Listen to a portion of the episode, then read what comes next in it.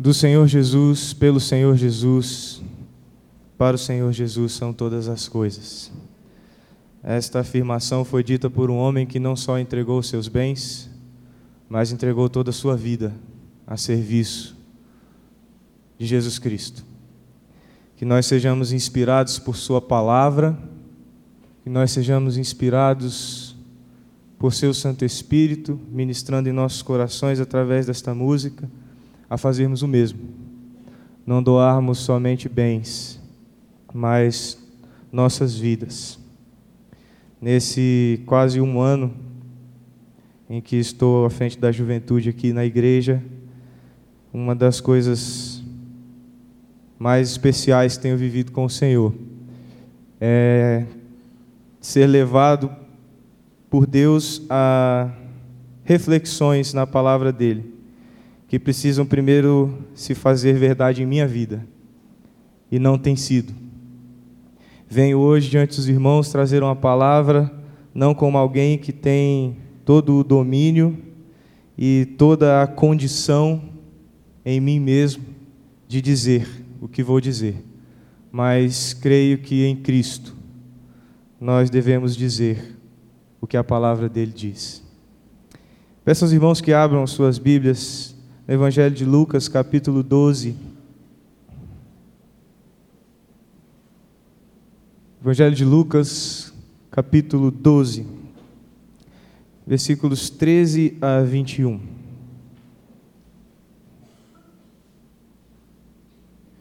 Diz assim a palavra do Senhor. Alguém dentre a multidão lhe disse: Mestre, dize a meu irmão que reparta comigo a herança. Mas ele lhe respondeu: Homem, quem me constituiu juiz ou intermediário entre vós? E disse ao povo: Cuidado, evitai todo tipo de cobiça, pois a vida do homem não consiste na grande quantidade de coisas que ele possui. Então lhes propôs uma parábola, dizendo: O campo de um homem rico havia produzido com fartura, e ele pensava consigo mesmo: Que farei? Pois não tenho onde guardar o que colhi. Então disse: Vou fazer isto Derrubarei os meus celeiros e edificarei outros maiores, e neles colocarei todo o meu cereal e os meus bens. Então direi a mim mesmo: Armazenaste muitos bens para vários anos. Descansa, come, bebe, alegra-te. Mas Deus lhe disse: Insensato, esta noite te pedirão a tua vida, e o que tens preparado? para quem será? Assim é aquele que ajunta tesouros para si, mas não é rico diante de Deus. Vamos orar, meus irmãos. Senhor, estamos diante da tua palavra. Estamos nesta manhã sendo ministrados pela presença, pelo convencimento do teu Santo Espírito que habita em nós. Senhor, que diante disso, Deus, não ficamos, fiquemos presos, escondidos por trás, Deus, de nossos raciocínios próprios, nosso orgulho vão, nossa vaidade, Deus, de saber, mas, Senhor, torna-nos nus diante do Senhor, para que possamos com, contemplar nossa própria nudez, nos envergonhando de quem somos, para que sejamos feitos conforme o Senhor deseja. Em nome de Jesus. Amém. Meus irmãos, a igreja evangélica hoje é conhecida através dos principais meios de comunicação como uma instituição religiosa que cresce cada vez mais em número, mas que na mesma proporção do seu crescimento em número, tem a sua capacidade de influenciar o contexto cada vez mais fragilizada, mais diminuída.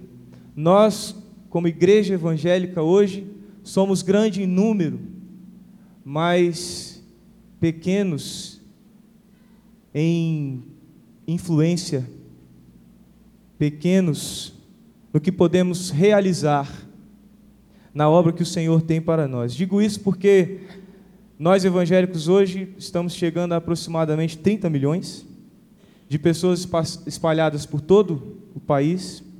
Em algumas cidades do país, como Anápolis, por exemplo, chegamos a ser maioria. Em outras cidades, é, não somos maioria, mas somos uma, somos uma parcela grande da população.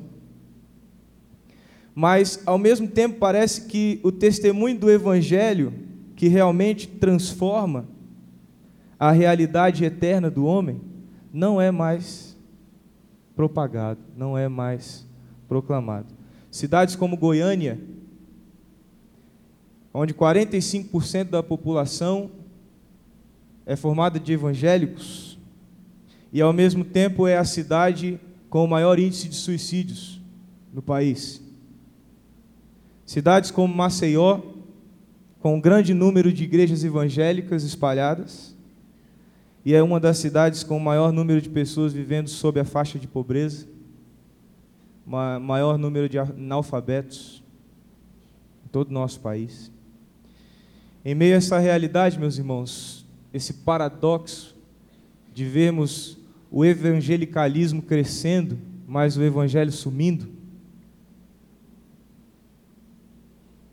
Nós somos arrebatados muitas vezes através de canais de TV, canais de internet, rádio, por uma chamada teologia da prosperidade. Teologia cujos pregadores, vestidos em seus ternos caros, camisas com abotoaduras de ouro, tomam os púlpitos que mais parecem palcos para proclamarem o evangelho dos benefícios luxuosos, das vitórias determinadas e sucessivas, do pecado da pobreza e da doença como maldição. Para esses homens, o crente deve andar de vitória em vitória deve ser fiel para que a sua fidelidade obrigue o favor de Deus. Deve orar para reivindicar a ação de Deus. O crente próspero tem carro novo, carro caro, tem roupas de marca e não aceita outro padrão de vida mais baixo, porque isso significaria pecado e maldição sobre a sua vida. Meus irmãos, esses lobos chamados de pastores, que se alimentam de suas próprias ovelhas, como diz o profeta Ezequiel, não pregam o evangelho verdadeiro, que é escândalo para os judeus e loucura para os gentios, não pregam o evangelho da cruz, o evangelho da autonegação, o evangelho da glória de Deus em detrimento dos meus próprios caprichos, não pregam o evangelho de Jesus Cristo. Esses nossos irmãos que mais parecem nossos inimigos, que mais parecem marionetes num teatro de Satanás, oprimem nosso povo ensinando falsas doutrinas, tirando a glória de Cristo e exaltando o homem e a saciedade de seus próprios desejos pecaminosos e infernais. Nós, meus irmãos, nós aqui, estamos hoje aqui nesta manhã. Nós de igrejas históricas, igrejas batistas, aparentemente estamos ilesos a esse bombardeio de falsos profetas e falsas profecias. Aparentemente somos formados com anticorpos que defendem nossa espiritualidade, nossa fé, nossa caminhada com o Senhor, de nos enganarmos com essas doutrinas estranhas e aqui eu quero frisar e destacar a palavra aparentemente. Uso essa palavra propositalmente, porque não tenho certeza, meus irmãos, se realmente nós, crentes históricos, cujas raízes de tradição estão firmadas na reforma, onde a palavra tem ou deveria ter centralidade na expressão da nossa vida cotidiana, eu não sei, meus irmãos, se estamos realmente imunes à teologia da prosperidade e seus sedutores enganos. Realmente nós somos muito bons em criticar doutrinas estranhas às nossas tradições, principalmente esta, teologia da prosperidade. Mas será que aquilo que não pregamos não estaria sutilmente fazendo parte do nosso padrão de vida? Entende o que eu quero dizer? Muitas vezes nós ouvimos exortações de púlpito dizendo: Nós não vivemos o que pregamos. Mas hoje, meus irmãos, o que o Senhor nos leva a refletir a respeito de nossa vida, nossa conduta, é: será que nós temos vivido o que não pregamos?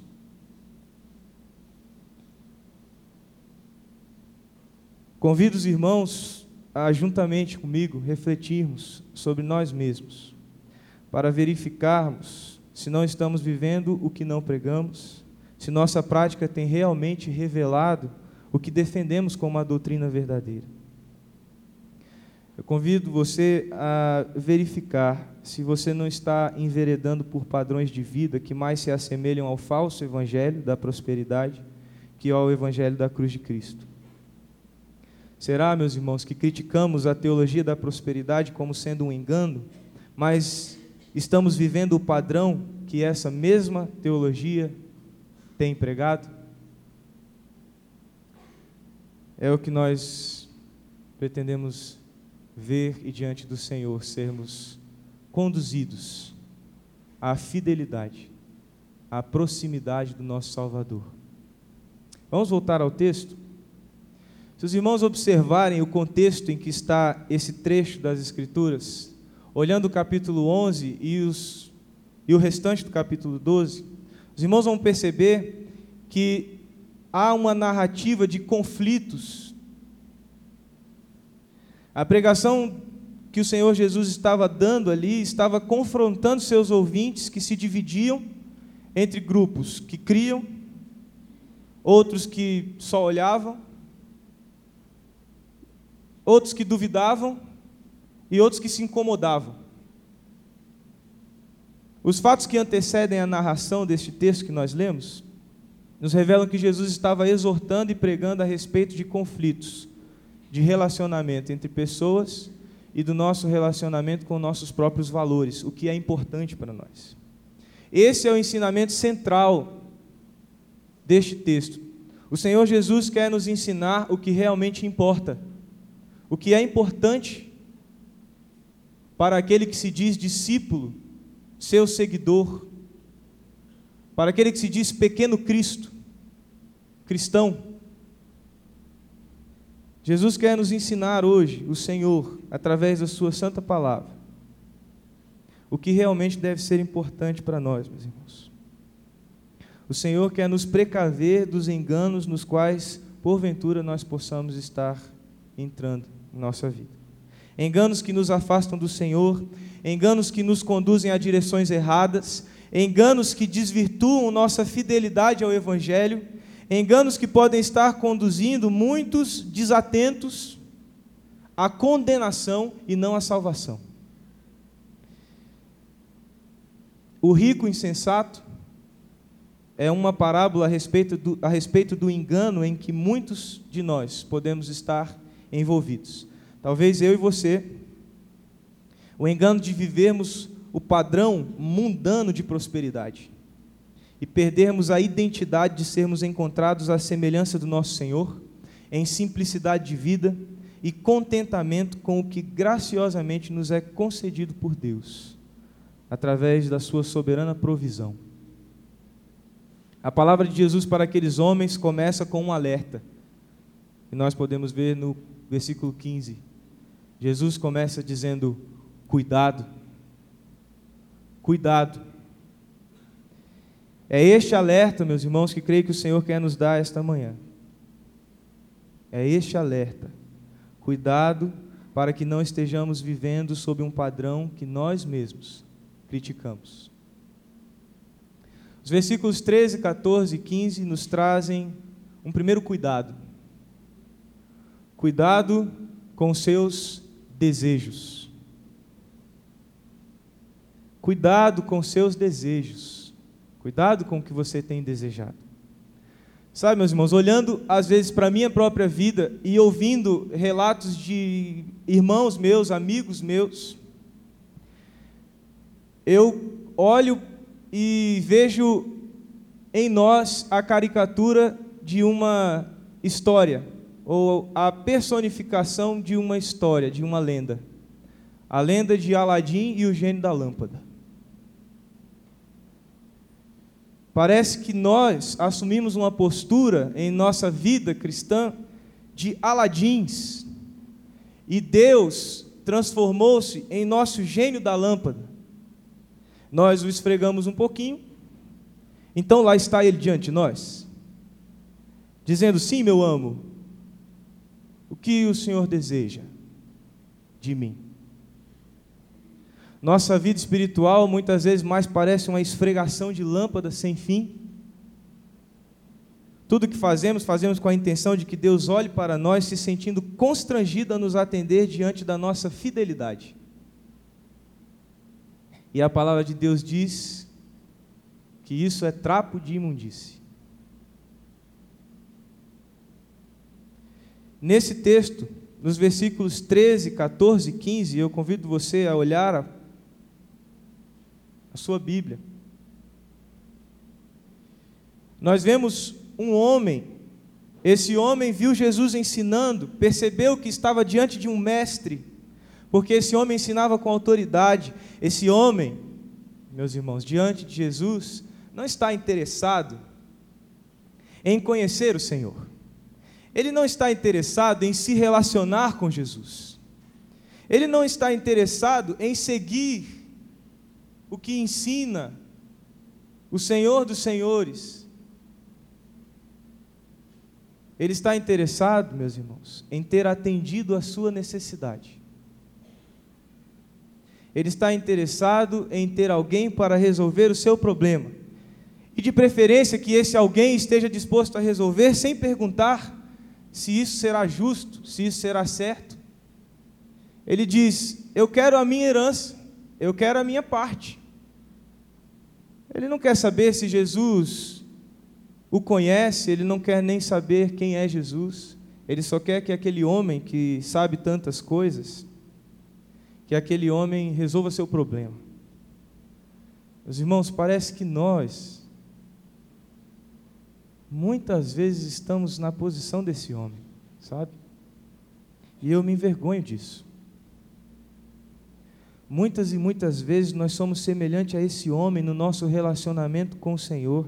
Jesus Cristo, o Cordeiro de Deus, aquele que morreu em nosso favor, ele não passa de um meio de alcançarmos o que realmente queremos: saúde, prosperidade, bênçãos, até mesmo o céu. Às vezes transformamos Jesus apenas em um meio para chegarmos ao céu, mas o nosso real interesse é o céu.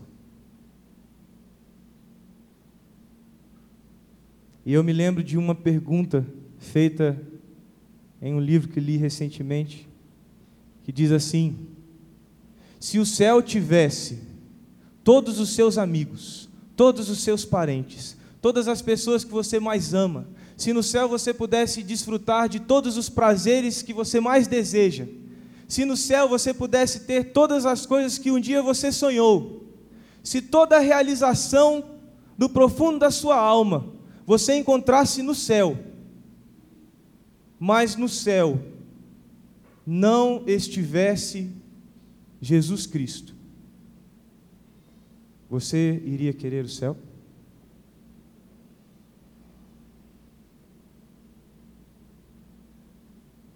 Jesus está nos dizendo, meus irmãos, que devemos evitar todo tipo de cobiça. A cobiça é o desejo cego, é o anseio exclusivista, é almejar para si sem considerar e sem se importar com o outro. O Senhor não quer isso para nós. Não é isso que Ele deseja para nós. Principalmente quando o outro em nosso relacionamento é Ele mesmo. Cuidado, meus irmãos. Cuidado com os nossos desejos. Nós desejamos bens, profissões, fartura, conforto, estabilidade, mas antes, Deus quer que desejemos a dádiva de andar com Ele, a confiança de ter propósito nele, a tranquilidade de esperar dele a provisão, a paz de descansarmos nele, a inabalável segurança de pertencermos a Ele. Esse deve ser o nosso desejo. Cuidado, cuidado com o que desejamos. Nos versículos 17, 18 e 19, meus irmãos, nós aprendemos um segundo cuidado que Deus quer que tenhamos. Cuidado com o sutil egoísmo.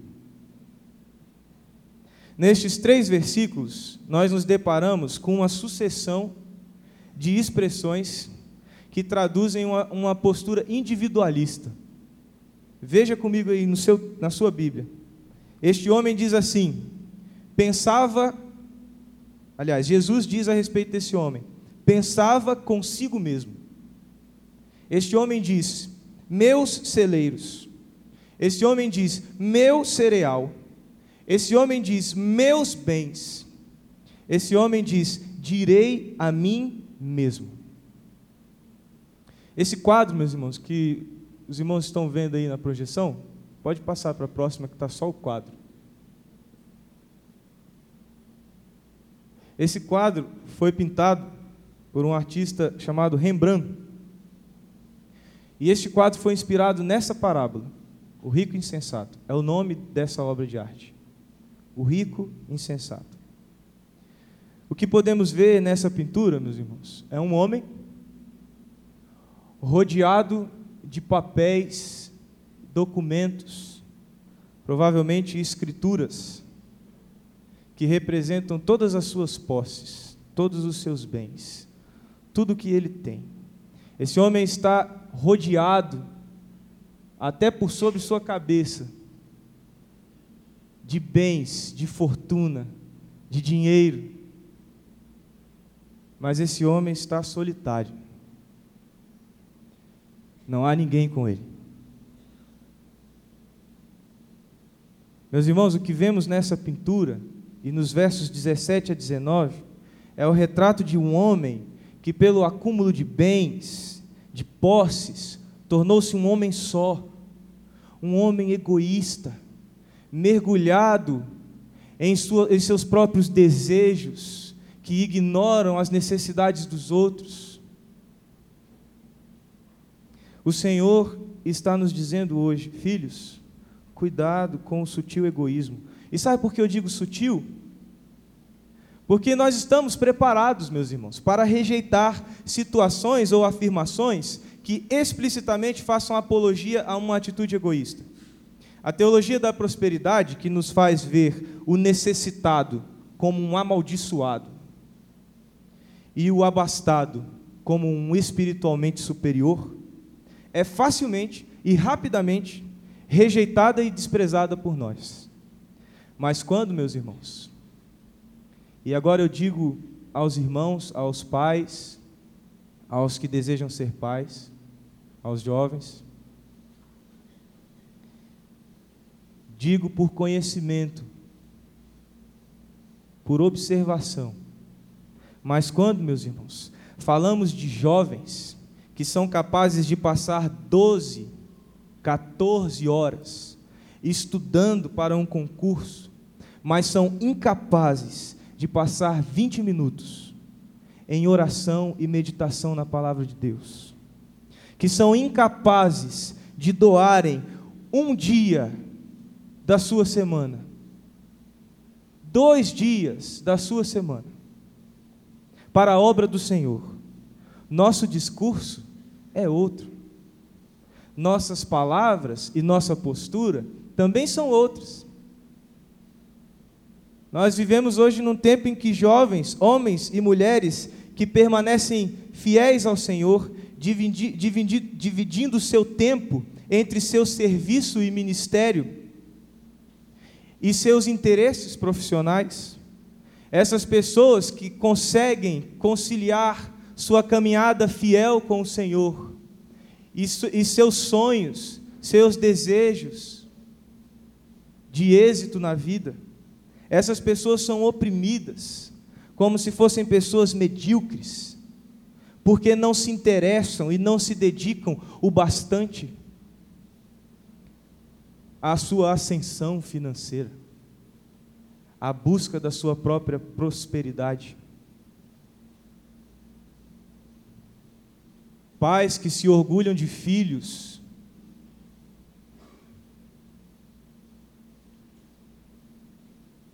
que gastam todo o seu tempo estudando os mais diferentes direitos,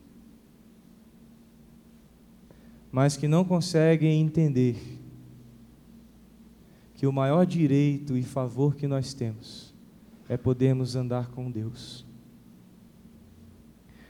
Meus irmãos, nós podemos não pregar, mas estamos sutilmente permitindo que um padrão satânico de um falso evangelho, de uma falsa prosperidade, determine como vamos nos relacionar com o Senhor e com a Sua obra. Cuidado, meus irmãos. Cuidado. porque um futuro de muitas perguntas e poucas respostas nos aguarda. Jovens, cuidado, porque um dia vocês estarão na posição de seus pais, seus filhos terão questionamentos, seus filhos terão fraquezas e precisarão encontrar refúgio e fortaleza nas suas palavras. Mas que palavras você vai ter?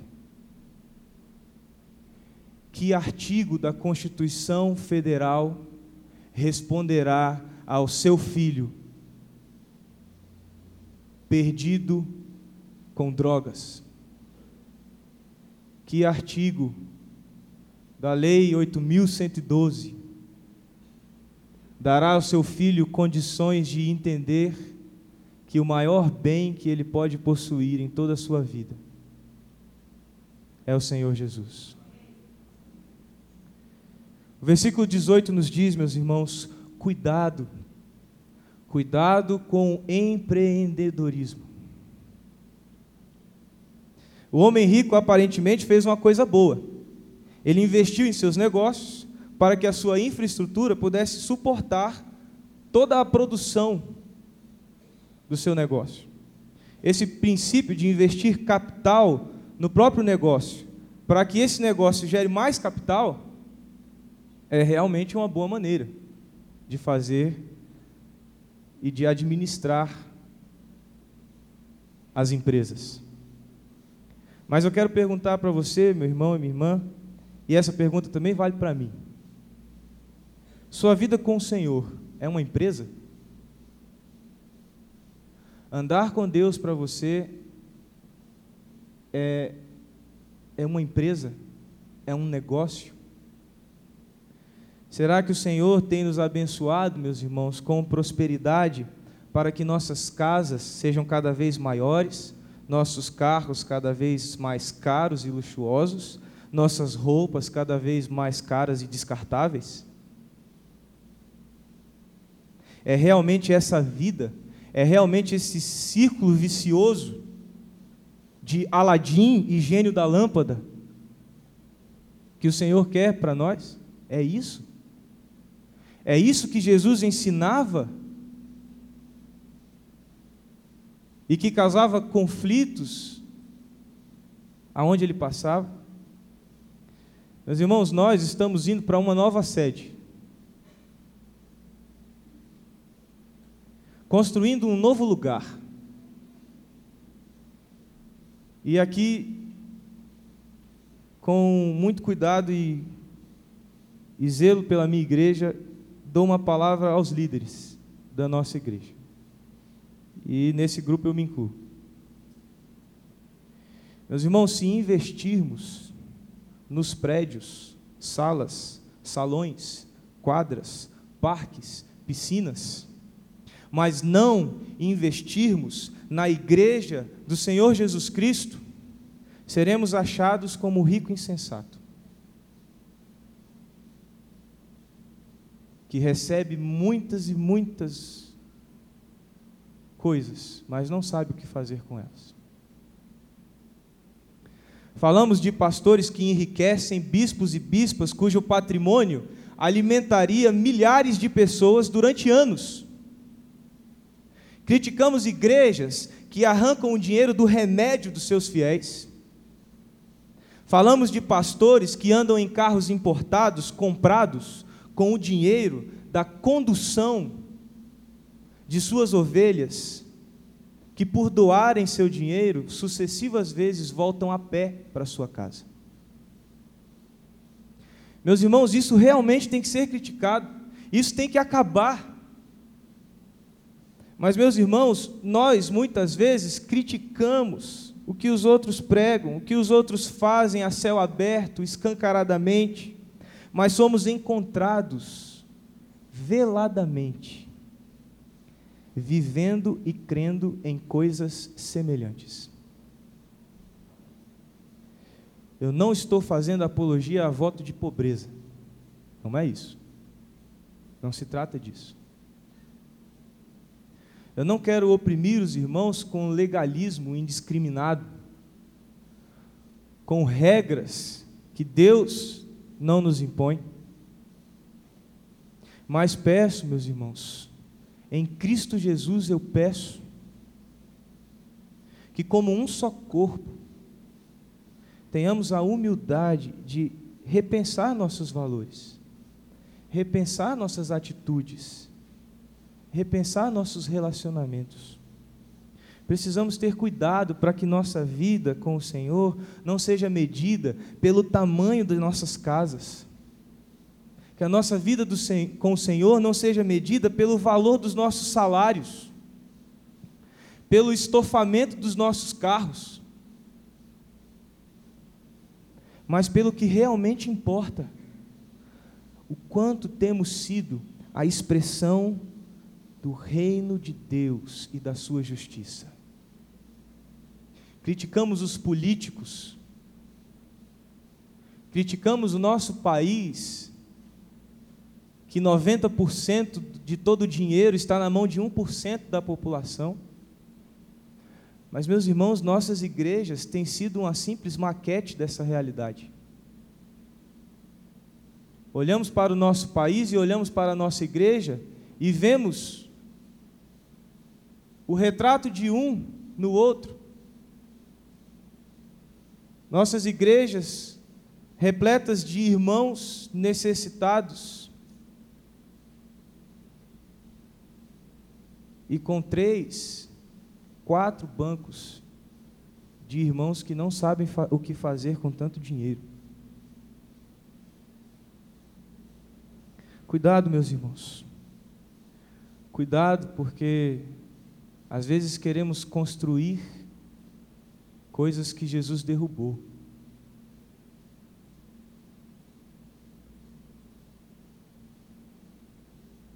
O último cuidado, meus irmãos, versículos 19 e 20.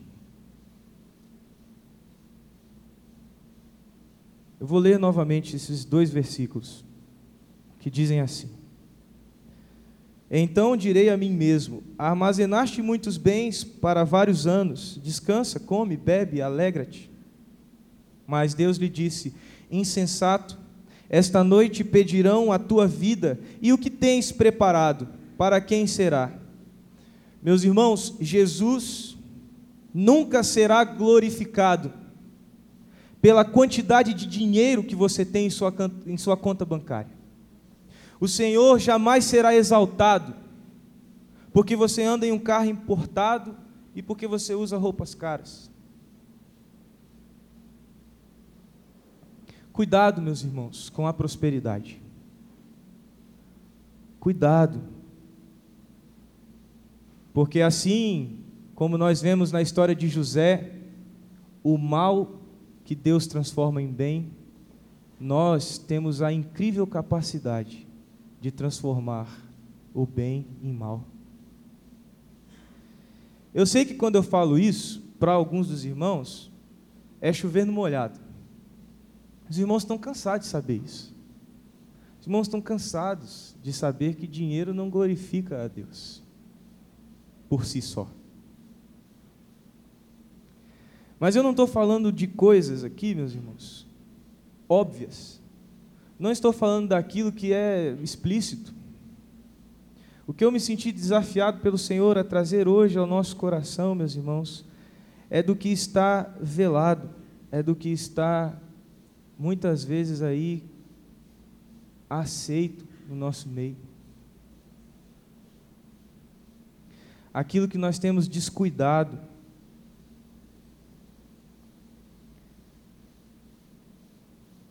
Eu acredito que muitos de nós está, estão descuidados. Eu acredito nisso.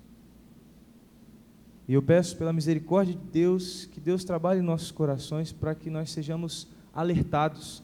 Porque Jesus começou o seu discurso dizendo: cuidado. É um alerta, meus irmãos. Nós não precisamos ser alertados pelo óbvio. O óbvio é óbvio. Nós precisamos ser alertados daquilo que muitas vezes nosso coração não sente e nossos olhos não contemplam. Por isso, Jesus está dizendo: cuidado, cuidado. A teologia da prosperidade é um mal terrível que tem minado o testemunho da igreja. Mas um mal tão perigoso quanto essa teologia teórica, teologia pregada nos púlpitos,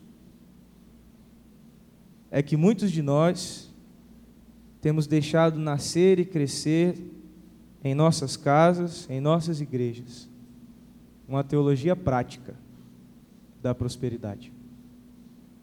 Não é pregada, não é hasteada como uma bandeira, mas que tem determinado o padrão dos nossos valores em nossos relacionamentos com Deus e com o próximo. Se tivermos muitas casas, carros e propriedades, meus irmãos, mas nossos amigos, parentes, nossos filhos não conheceram o Senhor Jesus através de nossas vidas, de que adiantou? De que adiantou o que construímos? Eu gosto de dizer que andar longe de Deus é um prazer decrescente. Porque dizermos que pecar não é prazeroso é mentirmos. Porque se não fosse prazeroso, todos nós seríamos santos, completamente santos. Seria muito fácil lutar contra o pecado. Mas o pecado é prazeroso, é gostoso. Só que aquele que anda numa vida de pecado, meus irmãos, ele começa com um grande prazer. Depois esse prazer diminui um pouco.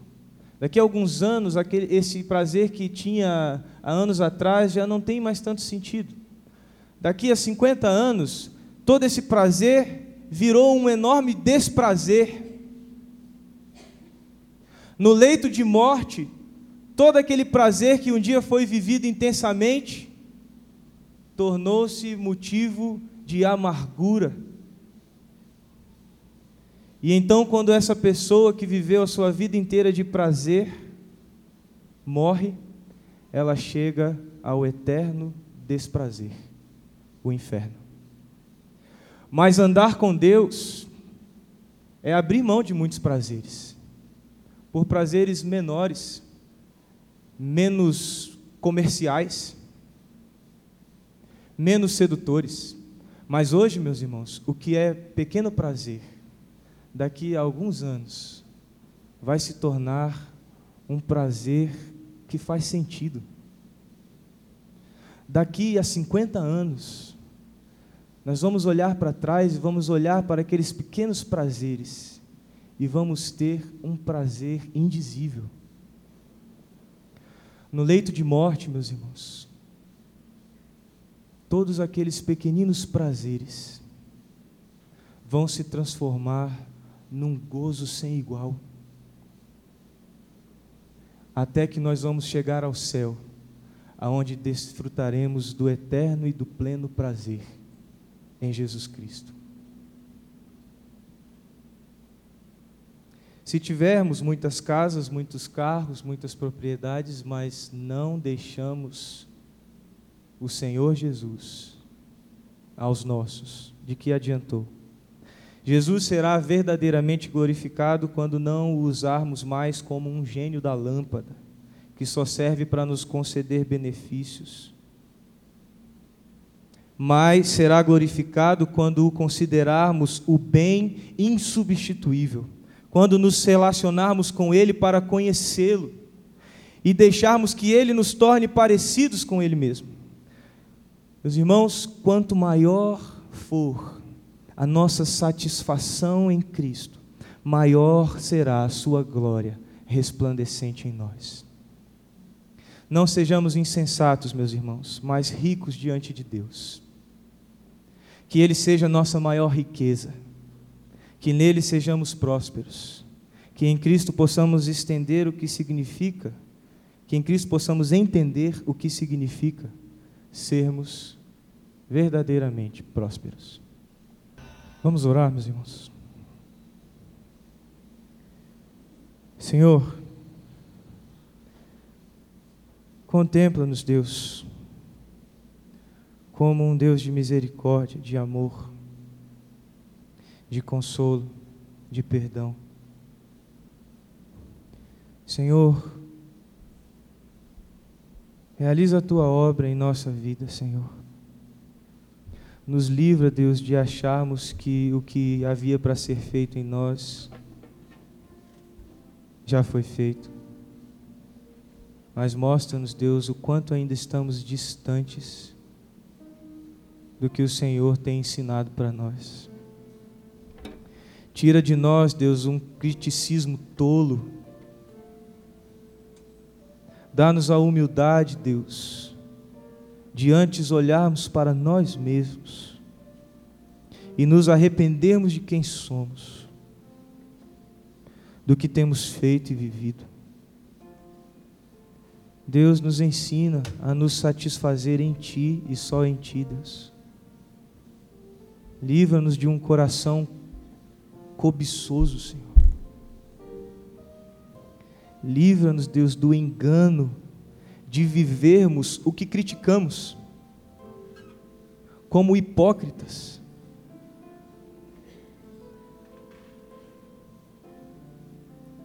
Senhor, trabalhe em nossa igreja, porque nós, líderes, somos incapazes, Senhor. Mas o Senhor é o Deus de toda a capacidade, Senhor. Toda a capacidade de realizar, de fazer, está em Ti, Deus. Faz-nos, Deus, olhar para o Senhor e querer andar contigo, conhecer o Senhor, antes, Deus, de obter, antes de conquistar, antes de pedir coisas que desejemos o Senhor. O Senhor. Em nome de Jesus. Amém.